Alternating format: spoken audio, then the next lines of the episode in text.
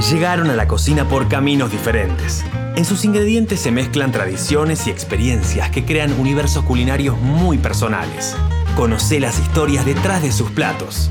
Sin receta, un podcast de Tastemade.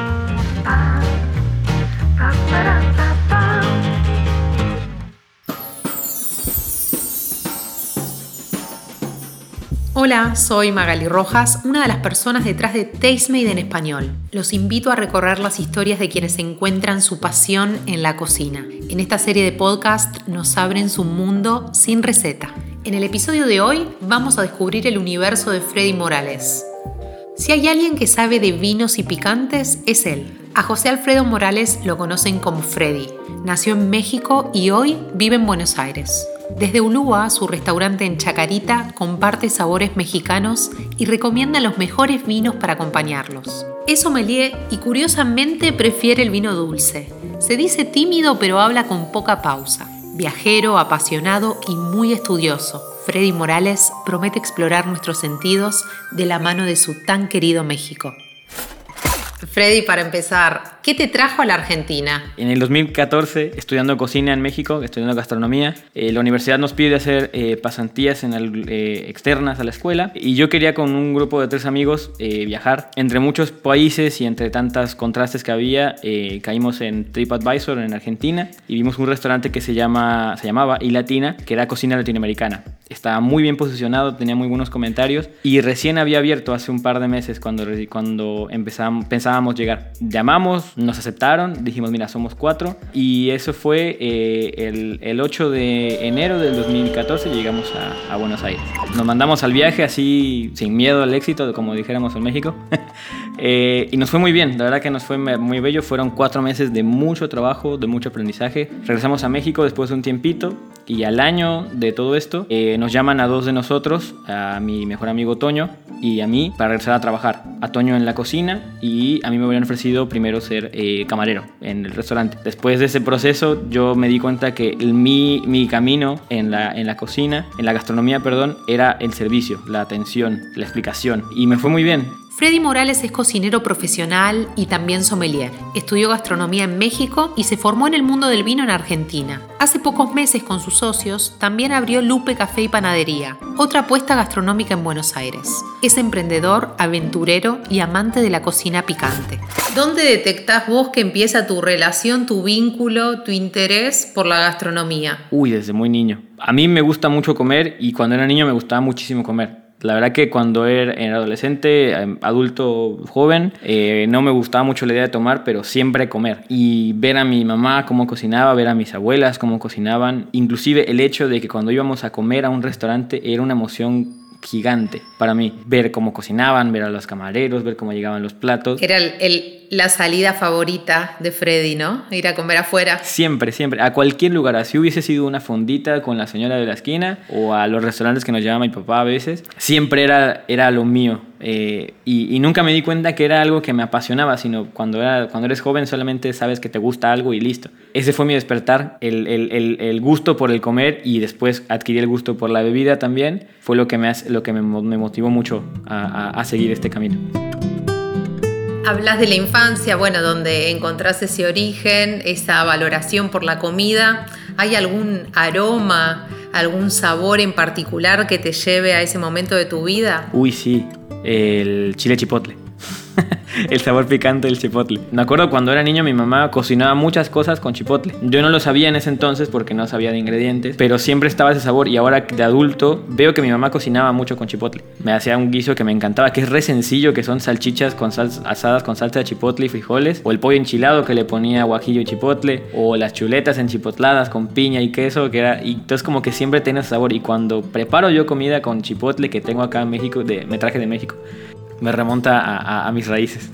Freddy, ayudante de cocina, mesero, asesor gastronómico en bares, sommelier, socio fundador de Ulúa, uno de los principales restaurantes mexicanos hoy en, en Argentina. Te pregunto, ¿qué fue lo que más disfrutaste de todo este recorrido y qué fue lo que menos? Lo que más tengo recuerdo eh, de, de- de lo que más haya disfrutado fue el, el- el conocer a, a gente muy a, a gente por todos lados. Muy buenas experiencias con gente que me abre las puertas de sus casas, que me invita a tomar con ellos, a comer. Yo tuve la fortuna de gente que, que, que me empezaba a tener mucho aprecio y me llevaba a comer con ellos, involucrarme a su círculo eh, familiar y social. Eso fue lo que más me gusta porque por, con eso empecé a probar muchas cosas. Porque cuando uno viaja como turista, pues solo va a los museos, va a los restaurantes más sonados. Pero cuando convives con gente que vive el día a día en los lugares, es cuando realmente conoces las costumbres y el porqué de todo. Entonces también el tiempo que he estado en varios lugares me ha permitido conocer justamente eso. Lo que menos me gusta de, de viajar es que estoy lejos de mi familia. Siempre es eso. Para mí el hecho de conocer y viajar, salir de, casa es ya un, una extrañez. Yo voy a México a, mi casa y cuando me tengo que regresar a donde quiera que voy, lloro, sigo llorando. ¿Por qué? Porque eh, sí, yo sé que estoy luchando por mí y, estoy haciendo lo que yo amo y lo que quiero, pero la extrañez de, de- de dejar tu casa y dejar a tu familia de verlos por un tiempo, uy, es re duro.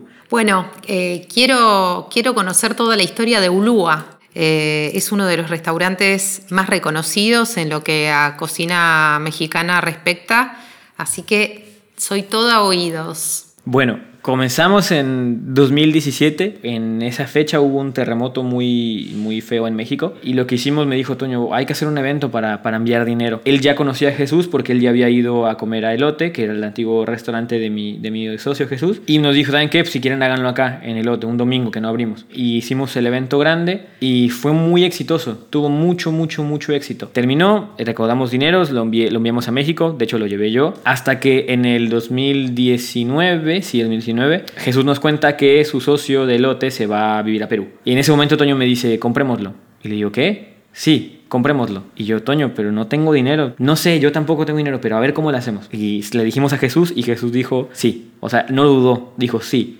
Y el sábado 28 de junio cerró eh, eh, Elote. Y el siguiente sábado, que fue el 6 de julio, abrimos nosotros Ulúa. Y de repente abrimos, ¡pac! Cayó la gente y apareció. Eh, hasta que aparecieron dos críticos gastronómicos, escribieron sobre nosotros y aparecimos en Clarín y después en La Nación. Y después de eso no, no paró de llegar gente hasta ahora.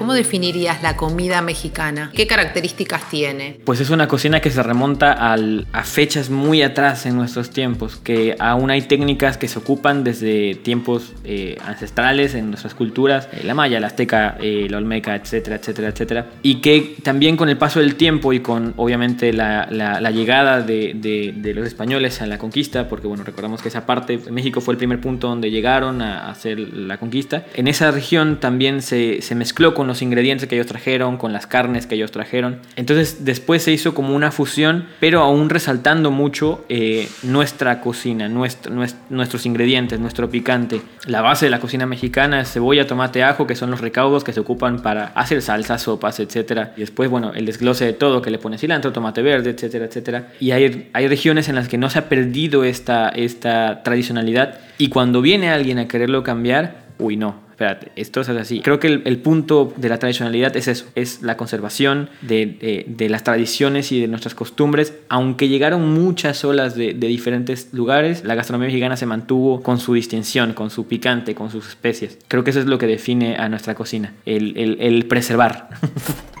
También mencionabas el picante, que quizás es lo que de, una manera más sencilla todos asociamos a la comida mexicana. La primera pregunta que te quiero hacer es si existe para vos la comida mexicana sin picante. Sí existe, porque también como mexicanos comemos cosas que no pican, pero eh, es un factor muy importante para que sea tradicional. ¿Por qué? Te pongo el contexto de la comida Tex-Mex. Muchos, cuando, de hecho, los estudiantes de gastronomía, cuando nos enseñan a, las bases de la cocina mexicana tradicional, te enseñan que eso es una parte de la cocina. Por más que tú no lo quieras, por más que tú creas que es un invento de otros países y de mezcla de ingredientes y culturas, inclusive me pasaba a mí. Pero después te das cuenta que en toda la parte norte del país están acostumbrados a comer eso y eso lo hace parte de nuestra cultura también, parte de lo que comemos. Pero hay gente como mi hermanita o, gente que no le gusta tanto el picante, que no le gusta tanto enchilarse. A mí me encanta enchilarme y me encanta comerme la salsa. Entonces, este, ¿se puede? Sí, pero para que sea tradicional como se debe, tiene que sí o sí llevar algún chile en la preparación. Ese chile puede no picarte, puede estar bien oculto, puede solamente darte el sabor del chile, pero sin picarte. Para aquellos que le temen al picante o que no están acostumbrados, ¿qué, mm, ¿qué podés decir acerca del picante? ¿Qué es lo que le aporta a un plato como para animarlos a probar. Yo particularmente entiendo que es eh, casi como una gimnasia, ¿no? Un ejercicio el consumo del picante, que uno se va acostumbrando lentamente, llega un momento en el cual ciertos chiles no te pican y cada vez el paladar te pide más picante. Bueno, hay todo, me parece, como un, fenómeno alrededor del picante y, y a mí me interesaba como escuchar desde tu punto de vista qué le aporta el picante eh, a un plato? Mira, le aporta pasión, le aporta calor, diversión. no me imagino, en mi caso personal, que yo te digo, como picante, eh, no me imagino levantarme y comerme unos chilaquiles si la salsa no está picosa. ¿Para qué? No tiene sentido. No tiene sentido. No me, no, no me, no me nace comerme algo si no me, si no me pica. ¿Me explico? Como que bueno, sí está riquísimo, pero pues, eh, le falta vida. y el picante le da eso a la gente. ¿Vos crees que el picante es lo más difícil de la comida mexicana para los extranjeros? No, fíjate que no. Sabes que creo que, la, que, lo, que lo más difícil para la comida, para los extranjeros es la intensidad. Creciendo y obviamente estudiando y leyendo un poco más y haciéndolo nosotros mismos, me di cuenta que la cocina mexicana es, es muy intensa. Hay muchos sabores. Eh, te pongo un ejemplo bien fácil que lo dijimos en, un programa. Eh, el, el, tema del arroz. Yo viajé por, por muchos lugares donde la gente solamente ponía el arroz, lo, lo hervía con sal y agua, a duras penas un poquitín de pimienta y ya está. Y yo decía como, pero ¿qué es esto? No, pero es que es arroz blanco, es sencillo. Y le digo, bueno, hagamos un arroz rojo.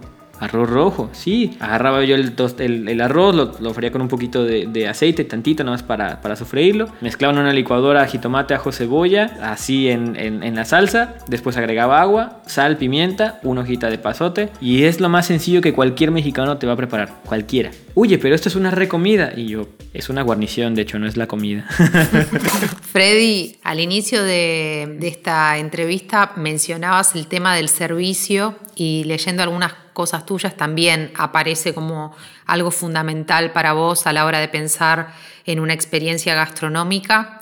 Entonces te pregunto, ¿qué tengo que esperar de un buen servicio cuando voy a un restaurante? el primer factor que tienes que tener para, para ser un buen camarero o una buena persona de servicio es la comunicación, la habilidad que tienes para poder hablarle a la gente y poderle decir todo un texto completo en una frasecita de cinco palabras, tres palabras. Ese es el primer, el, el primer paso. El segundo para mí es la calidez, el ser un buen anfitrión, atender a la gente como a ti te gustaría que te traten, ponerte en los zapatos del cliente siempre pensando en la comodidad, en la facilidad de comer, detalles mínimos como que una servilleta esté bien doblada para que cuando la saque del servilletero no salgan todas las servilletas. Eh, detalles pequeñitos son los que tienes que tener para que tengas una buena, eh, una buena calidad en tu servicio. La tercera es el, el, el, respeto, el, entendimiento y la empatía que, que, hay que tener para, para, cuando un cliente te habla, te, te dice, bueno, también el, saber en el momento en el que tienes que irte sin hacer ningún ruido. Y me gusta y la gente me dice, no es que tienes muy bien porque eres muy cálido, claro, porque yo soy así. Parece que todo el tiempo te estoy invitando a, a tomar o a comer algo porque mi personalidad te hace pensar que es así. Entonces es una buena arma cuando, cuando eres una persona de servicio, porque hace sentir a la gente cálida.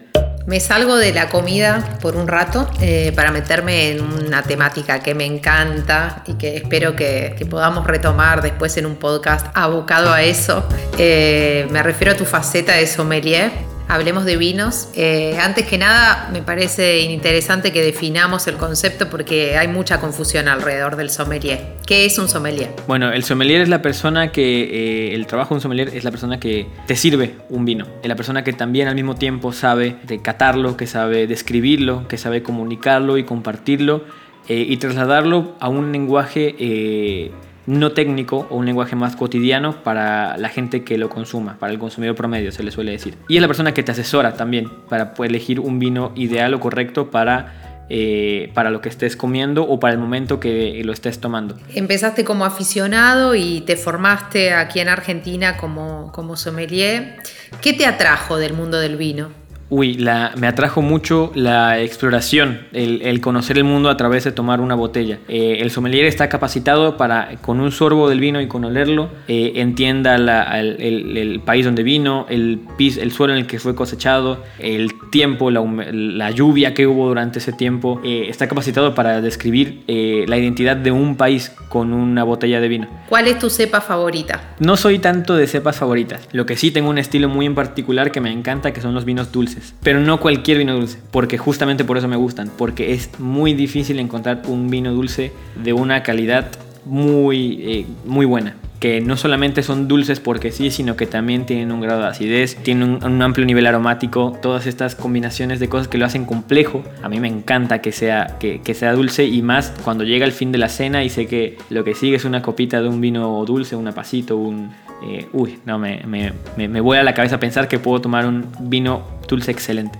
¿Es el vino tu bebida favorita a la hora de maridar comida mexicana? Sí, Sí, sí, sí. En México no se toma vino. Hay una, una regla eh, que dicen que no tienes que mezclar vino tinto con picante porque te, te, intensifica el picante. Pero hay otros vinos que maridan perfectamente bien y que incluso te ayudan a reducir el picante eh, en, el, en, el, paladar con el aroma, con la acidez o la cremosidad de algunos vinos que te ayudan a limpiarlo también. Puede ser que antes de la pandemia si teníamos mucha suerte, te podíamos encontrar haciendo música en el subte en algún momento raro. Sí, sí, sí, me encanta.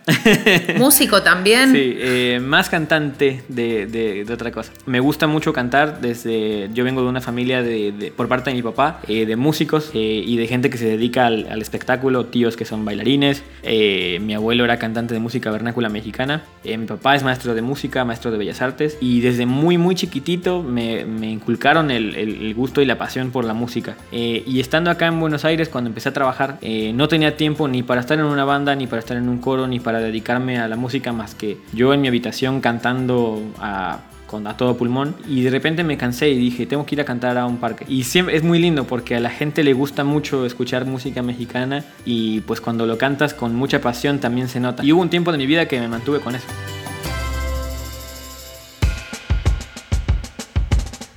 salteado de preguntas. Conoce más de su mundo de sabores.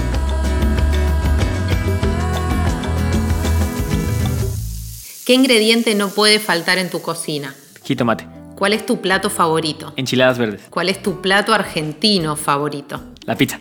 ¿Hay algo que no comas, que no te guste? El chayote. ¿Qué es el chayote? Eh, la papa de agua. Bien. Nos quedamos varados en una isla desierta. ¿Qué es lo primero que se te ocurre cocinar para sobrevivir? Un pescadito. ¿Qué es lo que más extrañas de México? La música, mi familia. ¿Qué es lo que menos extrañas de México? Ay, esa sí no te la puedo decir. bueno, el calor. Si le pregunto a alguien que te conoce mucho algo de vos, ¿qué me diría? Que soy muy risueño. Bueno, Freddy, gracias. La última. ¿Qué vas a comer hoy? Uy, hoy no sé, pero hoy tengo unas milanesas ahí que estoy esperando hacer con una salsita de chipotle justamente y alguna puré de papa, mezclando cocina argentina con un poquito de México.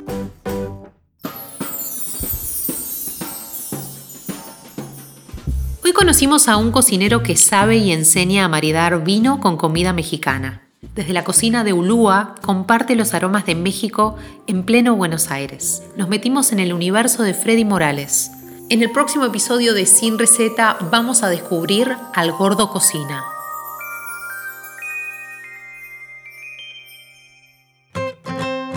La gastronomía no es una ciencia exacta. Encontrá más contenidos de Tastemade en Facebook, Instagram y YouTube y en nuestra página es.tastemade.com. Descubrí más historias en Sin Receta, un podcast de Tastemade.